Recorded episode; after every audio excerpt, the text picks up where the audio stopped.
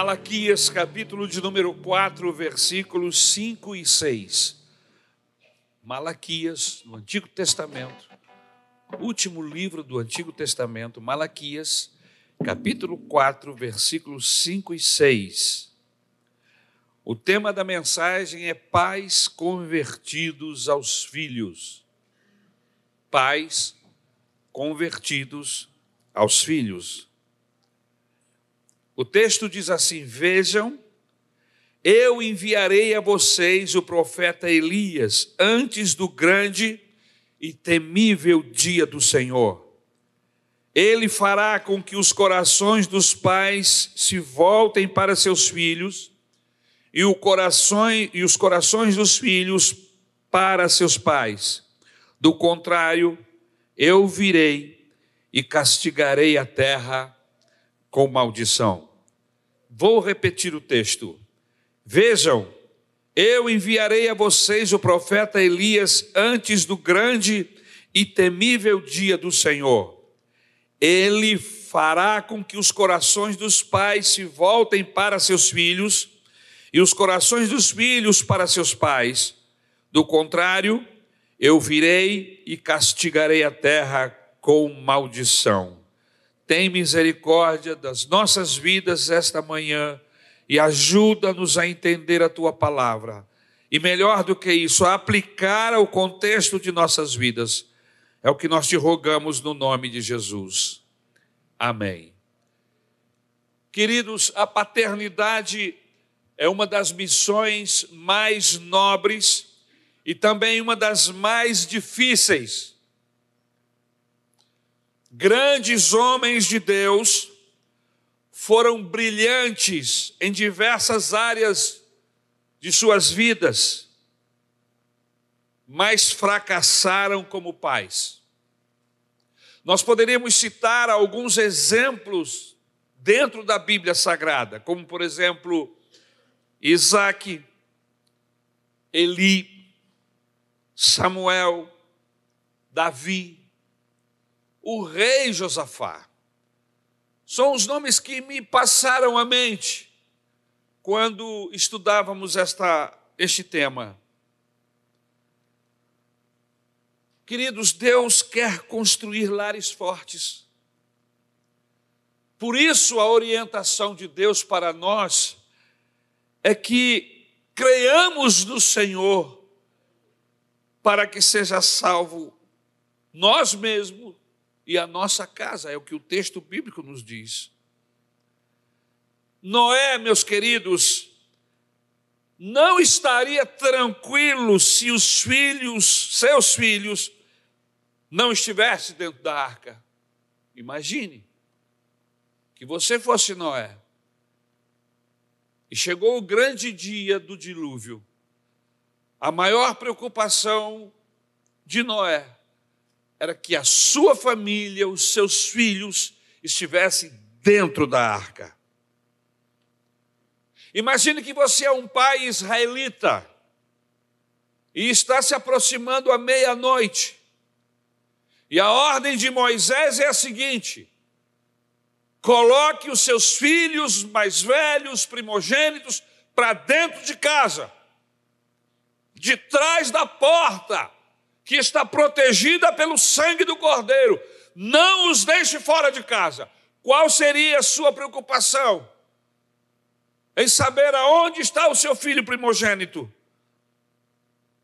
Debaixo do sangue, na noite daquela matança. Queridos, como um pai, como um pai pode estar convertido ao seu filho? Como é que eu posso entender esse texto na prática?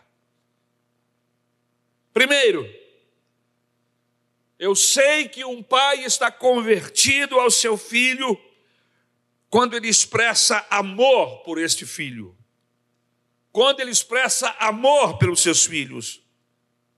Quando os filhos são bebês, os pais apertam, os pais abraçam, os pais beijam, mas depois que essas criancinhas crescem e se tornam maiores, crianças, adolescentes e adultos, há um distanciamento natural.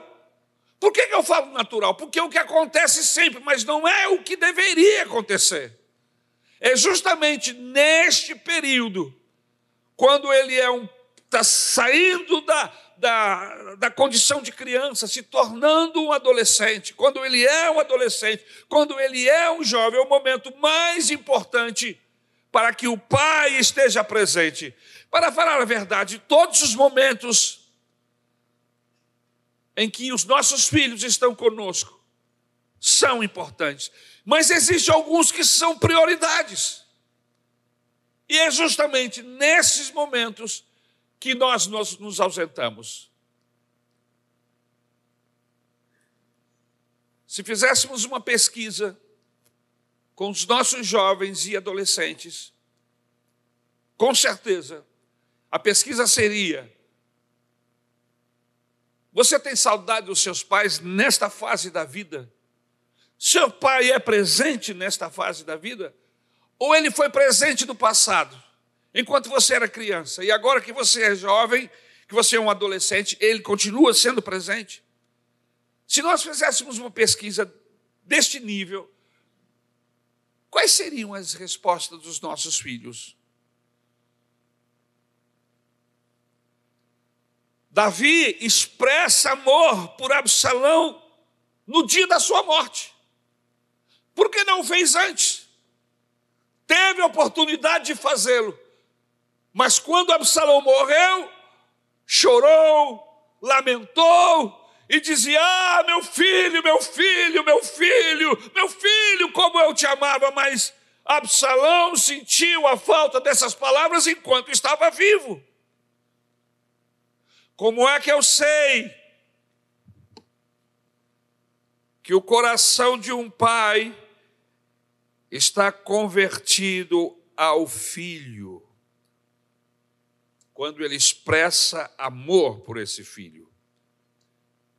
Como é que eu sei que o coração de um pai está voltado para o seu filho?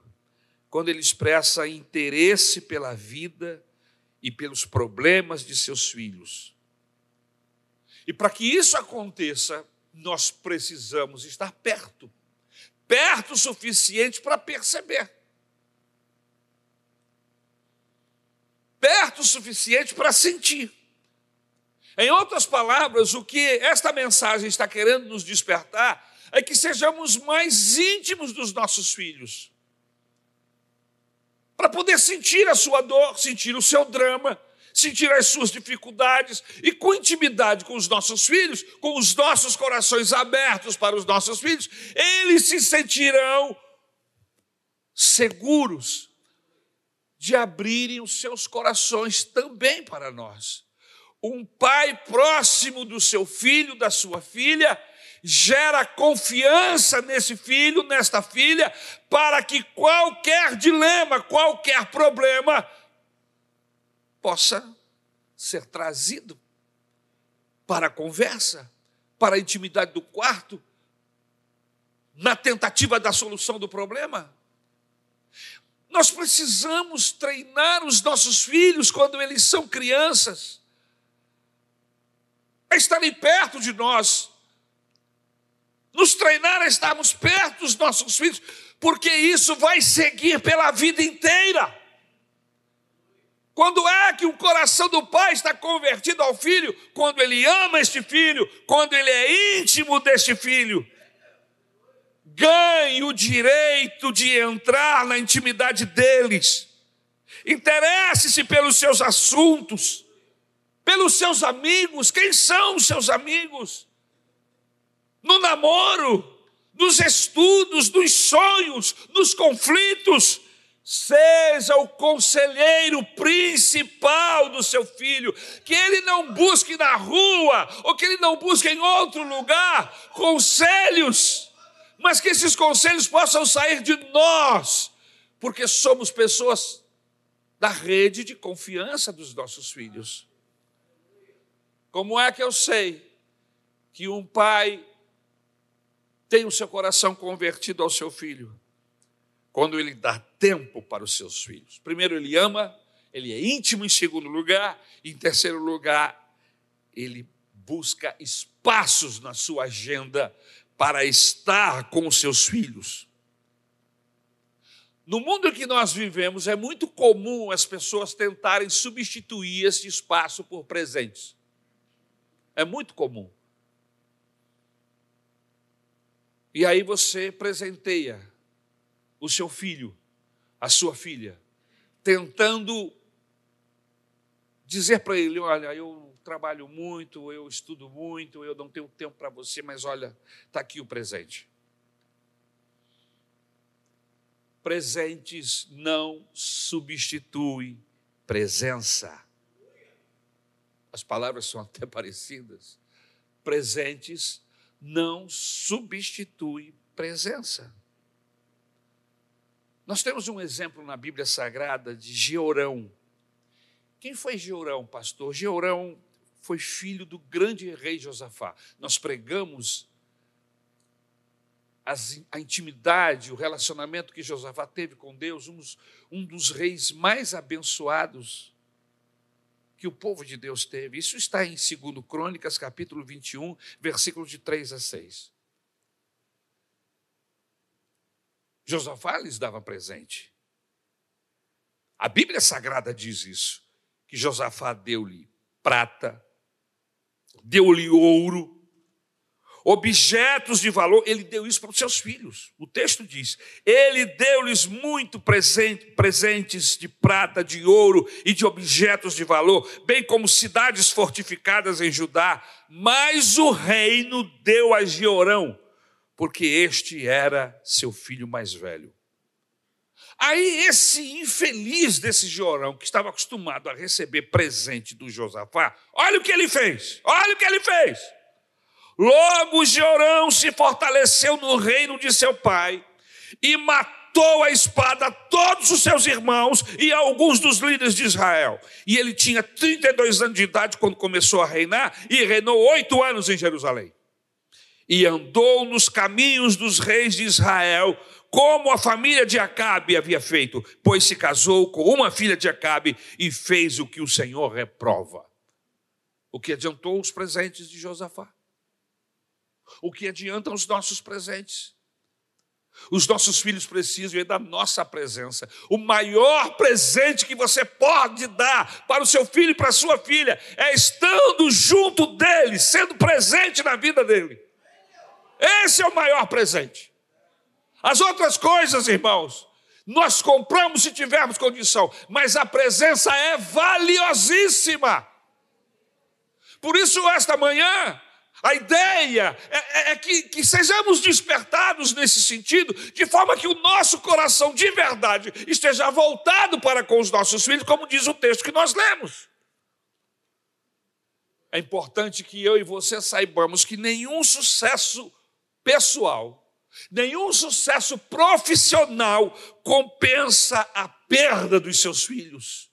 O que adiantou? Você ganhou o mundo inteiro, ganhou prêmios, ganhou um monte de coisas, foi reconhecido no seu trabalho, no seu ambiente de, de amigos, e perdeu a sua família, e perdeu a sua esposa, o seu marido, e perdeu os seus filhos. Nenhum sucesso pessoal ou profissional compensa a perda dos nossos filhos. Eli, excelente sacerdote, mas perdeu seus filhos. Não os advertiu, não os acompanhava. Um péssimo pai. Os filhos envolvidos nos processos do templo, mas não eram salvos, não eram convertidos. Eram filhos desobedientes, eram filhos arredios, resistentes a Deus embora estivessem envolvidos nos processos da igreja.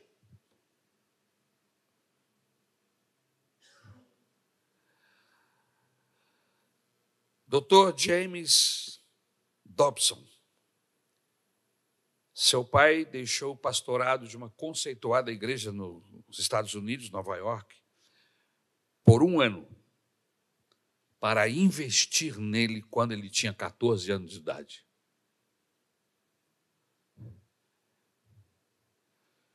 Como é que eu sei? Como é que nós ficamos sabendo que os nossos corações estão convertidos aos nossos filhos? Em quarto lugar, quando eu levo uma vida séria com Deus. Levar uma vida séria com Deus tem a ver com os nossos filhos. Por isso, assuma um compromisso diante de Deus de levar uma vida séria com Deus, se você não quiser ver o seu filho cativo. É isso que Deus fala ao seu povo sobre as maldições da desobediência. Quando Deus está falando lá em Deuteronômio sobre obediência e as bênçãos ligadas à obediência, tem uma parte no versículo, capítulo 28, a partir do versículo 41, que ele começa a falar sobre as consequências da desobediência. E dentre as muitas circunstâncias contrárias de maldição, no verso 41 ele diz assim: Os seus filhos e filhas não ficarão com vocês, porque serão levados para o cativeiro. Quando um pai e uma mãe, quando os pais, quando o pai não leva uma vida séria com Deus, sua família é desviada, sua família está arredia. Ele pode até frequentar a igreja, ele pode até estar envolvido em alguns processos da igreja, porém, esse envolvimento não é suficientemente forte para convencer os seus filhos de fazer igual, de serem imitadores. A pergunta que não quer calar esta noite, esta manhã é a seguinte: os seus filhos, os nossos filhos, são nossos imitadores? Eles estão nos imitando? Sim, pastor, meu filho me imita, mas ele imita no relacionamento com Deus? Ele vê em você, pai, um homem que leva Deus a sério, e com isso ele entende que ele também precisa levar Deus a sério. Outra coisa, não aceite passivamente a, a, a decretação do fracasso na vida dos seus filhos. Nós, você, nós não geramos filhos para a perdição, você não criou filhos para o cativeiro, seus filhos são herança de Deus, seus filhos são promessa de Deus, por isso não simplesmente se conforme em vê-los se perdendo, se distanciando de Deus, não, vá buscá-los, ore, clame ao Senhor, faça o que for necessário diante de Deus para que os seus filhos sejam salvos. Em quinto lugar, como é que eu sei que um coração, o meu coração está convertido ao coração dos meus filhos? Quando eu escolho os caminhos que eu quero caminhar por eles. Não leve seus filhos para o mundo. Mas qual é o pai que leva o filho para o mundo? Gênesis capítulo 13, versículo 10 13. Olhou então Ló e viu todo o vale do Jordão, todo ele bem irrigado até Zoar. Era como o jardim do Senhor, como a terra do Egito. Isso se deu antes do Senhor destruir Sodoma e Gomorra. Ló escolheu todo o vale do Jordão e partiu em direção ao leste, ao leste. Assim os dois se separaram, Ló e Abraão. Abraão, Abraão ficou na terra de Canaã, mas Ló mudou seu acampamento para um lugar próximo a Sodoma, entre as cidades do vale. Ora, os homens de Sodoma eram extremamente perversos e pecadores contra o Senhor. Capítulo 19 de Gênesis. Ao raiar do dia, os anjos insistiram com Ló, dizendo: Depressa, Leve daqui sua mulher e suas duas filhas, ou vocês também serão mortos quando a cidade for castigada. Tendo ele hesitado, os homens, os anjos, o agarraram pela mão, como também a mulher e as duas filhas, e os tiraram dali à força e os deixaram fora da cidade, porque o Senhor teve misericórdia deles. Assim que os tiraram da cidade, um deles disse a Ló: Fuja por amor à vida, não olhe para trás e não pare em lugar nenhum da, da, da planície. Fuja para as montanhas ou vocês serão mortos. Ló, porém, lhes disse: Não, meu senhor. Seu servo foi favorecido por sua benevolência, pois o Senhor foi bondoso comigo, poupando-me a vida. Não posso fugir para as montanhas, senão esta calamidade cairá sobre mim e morrerei. Aqui perto há uma cidade pequena está tão próxima que dá para correr até lá. Deixe-me ir para lá, mesmo sendo tão pequena, lá estaria salvo. Está bem, responderam. Também lhe atenderei esse pedido. Não destruirei a cidade da qual você fala. Fuja depressa, porque nada poderei fazer enquanto você não chegar lá. Por isso a cidade foi chamada de Zoara. Quando Ló chegou em Zoara, o sol já havia nascido sobre a terra.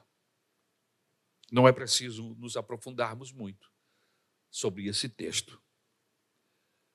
Ló escolheu, caminhou com seus passos na direção da perdição e levou com ele suas filhas e sua esposa. Cuidado com as decisões que você vai tomar doravante. Cuidado, porque essas decisões podem afastar ou não os seus filhos de Deus. Você precisa colocar tudo isso na balança. Não é só por causa de um sucesso profissional. Não é só por causa de uma circunstância aparentemente boa, porque o texto diz que aparentemente era como o jardim de Deus, mas não era. Era como o jardim de Deus, mas estava nas portas de Sodoma e Gomorra. E aqui para nós, irmãos, Deus não tem jardins nas portas de Sodoma e Gomorra, mas era parecido e ele foi atraído pelo que ele viu. Cuidado com as suas escolhas. Suas escolhas podem afastar sua família de Deus. Suas escolhas podem afastar os seus filhos, suas filhas de Deus. E quando você perceber, vai ser tarde demais. Nenhum conforto, riqueza ou status compensa o fracasso espiritual dos nossos filhos. Não faça ou não façamos como Ló, que por ganância levou sua família para a pervertida cidade de Sodoma. E eu vou fechar a mensagem. Em sexto lugar, como é que eu sei que um pai tem o seu coração convertido ao coração do seu filho? Quando ele disciplina o seu filho no temor do Senhor. No livro de Samuel, primeiro livro de Samuel, capítulo 2, 12, 22 e 29, os filhos de Eli eram ímpios, não se importavam com o Senhor. O texto no versículo 22 diz que Eli, já bem idoso, ficou sabendo de tudo que os seus filhos faziam, todo Israel, e que eles se deitavam com as mulheres que serviam junto à, à entrada da tenda do encontro. Mas ele nada fazia. Por que vocês zombam do meu sacrifício e da oferta que determinei para minha habitação? Por que você honra seus filhos mais do que a mim, deixando-os engordar com as melhores partes de todas as ofertas feitas por Israel, o meu povo? Deus falando com Eli. O sacerdote Eli foi frouxo, frouxo na disciplina com seus filhos, porque ele amava mais os seus filhos do que a Deus retendo a disciplina dos filhos, lançou-os no abismo do pecado. Os nossos filhos precisam ser disciplinados. É diferente de ser espancado. É diferente de ser espancado, violentado.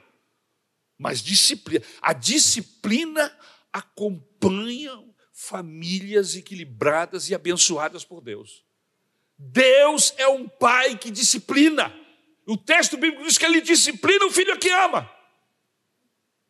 E se nós somos imitadores de Deus, precisamos disciplinar os nossos filhos com equilíbrio, com educação, com sensibilidade, com sentimento. Não com brutalidade, não com raiva. Não se disciplina filho com raiva. E nós muitas vezes cometemos esses erros. Quando o disciplinamos, fazemos com raiva, e quando não, o deixamos para depois, e os nossos filhos não aprendem. Como é que eu sei que os nossos filhos, que os nossos pais, que nós pais, temos os nossos corações voltados para os nossos filhos? Quando nós ministramos perdão verdadeiro a esses filhos. O seu filho sabe o que é ser perdoado? O que é perdoar? Lucas capítulo 15 nos conta a história do filho pródigo. Versículo 20: A seguir levantou-se e foi para seu pai. Estando ainda longe, seu pai o viu e, cheio de compaixão, correu para o seu filho e o abraçou e beijou. O filho lhe disse: Pai, pequei contra o céu e contra ti, não sou mais digno de ser chamado teu filho. Mas o pai disse aos seus servos: Depressa, tragam a melhor roupa e vistam nele, coloquem um anel em seu dedo e calçados em seus pés, tragam um novilho gordo e matem-no. Vamos fazer uma festa e alegrar-nos. Pois este meu filho estava morto e voltou à vida, estava perdido e foi achado. E começaram a festejar o seu regresso. Essa experiência do filho pródigo voltando para casa a recepção do pai, havia ali um ensinamento de perdão. O filho estava sendo alvo do perdão do pai. Pecou, errou, mas arrependeu-se, voltou, foi perdoado. Estava lendo outro dia o drama de um menino chamado Netinho, de 14 anos, que suicidou-se. Já aconteceu alguns anos atrás. E eu fui ler a história desse moço. Ele pertencia a um colégio militar. E como muitos de nós, tentado, não preparado para a prova, foi pego colando. Quem aqui nunca colou na prova, lance a primeira pedra. Esse menino foi envergonhado publicamente. Os pais foram chamados, ficaram envergonhados, indignados com o filho, o disciplinaram de forma violenta. O filho tinha feito aniversário dois dias antes desse evento. Tomaram-lhe a bicicleta, Saíram com a irmã para passear e o deixaram em casa de castigo. Quando eles voltaram, o menino havia se suicidado e deixado um pequeno testamento das coisas que lhe pertenciam, como skate, bicicleta, quem deveria dar e etc. E pedia perdão. A gente precisa disciplinar os nossos filhos, mas nós precisamos ensinar que o perdão existe. E não importa o quão baixo tenha sido a descida desse filho, o problema desse filho, nós precisamos ministrar perdão, a disciplina e o perdão. Porque isso, isso cura, isso restaura. Mas se eu aplico só a disciplina, sem o perdão, sem dizer para ele: olha, eu já não estou mais zangado com você, eu disciplinei você, você está fazendo, você está, nós disciplinamos você por causa do erro que você cometeu, mas nós amamos você e estamos na expectativa de que você não fará mais isso. Vem cá, meu filho, me dá um abraço, um beijo e vamos continuar vivendo. Mas nós não fazemos. Levamos às vezes esses processos de disciplina durante dias, às vezes semanas. Não é assim que Deus faz conosco, irmãos. Não é assim. Quantos de nós já pecamos? Quem sabe hoje, quem sabe ontem à noite. E na mesma hora o Espírito Santo falou com você. E você corre para Deus e diz: Senhor, eu pequei. E na mesma hora, na mesma hora, mesmo que haja consequências daquele pecado, porque nós muitas vezes colhemos as consequências daquilo que plantamos. Os desdobramentos dos nossos atos, mas o perdão de Deus, aleluia! Mesmo que estejamos vivendo os desdobramentos dos nossos atos, nós alcançamos o perdão de Deus. Porque Ele é assim. Ele não resiste a um coração quebrantado, ele não se não quebra a cana que está rachada, ele não apaga o pavio que está que está apagando, não, mas ele assopra para que o fogo venha, ele pega a cana quebrada e restaura. É assim que é o nosso Deus, e é por isso que eu estou aqui de pé, por causa da sua graça, da sua compaixão. É por isso que você, que nós ainda não fomos destruídos, porque quando pecamos, corremos para Ele e Ele nos restaura imediatamente. Embora os desdobramentos dos nossos atos nós colhemos, mas nos esquecemos e não fazemos isso com os nossos filhos. Vamos imitar a Deus. Vamos ser justos.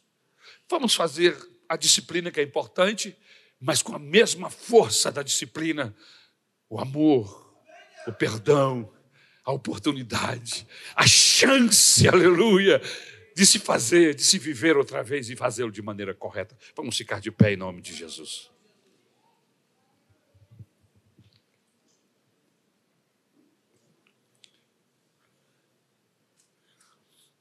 Eu quero orar por você, vamos estar terminando. Eu quero que você olhe por mim. Nós somos pais, temos filhos, temos netos. Temos um curso aqui na nossa igreja chamado Pais para Toda a Vida. Uma vez que você foi pai, nunca mais você vai deixar de ser pai. Pai para toda a vida. Não importa quantos anos têm os seus filhos, você é pai. E se você é um pai abençoado, não importa quantos anos tenha os seus, o teu seu filho, seus filhos, eles sempre voltarão para você para te pedir ajuda, para te pedir conselhos, para abraçá-lo, para respeitá-lo, para beijá-lo. Mas isso é cultivado, irmãos. Isso é cultivado. A gente não pode colher o que nós não plantamos. Se nós não plantarmos amizade, carinho, porta aberta, amor, perdão, nós não vamos colher, irmãos. Nós não vamos colher. Por isso a gente precisa mudar o nosso comportamento agora hoje, imediatamente, e ter um comportamento como é o comportamento do nosso Pai. Que odeia o pecado, mas ama desesperadamente o pecador, como eu e você. Senhor, nós te pedimos perdão.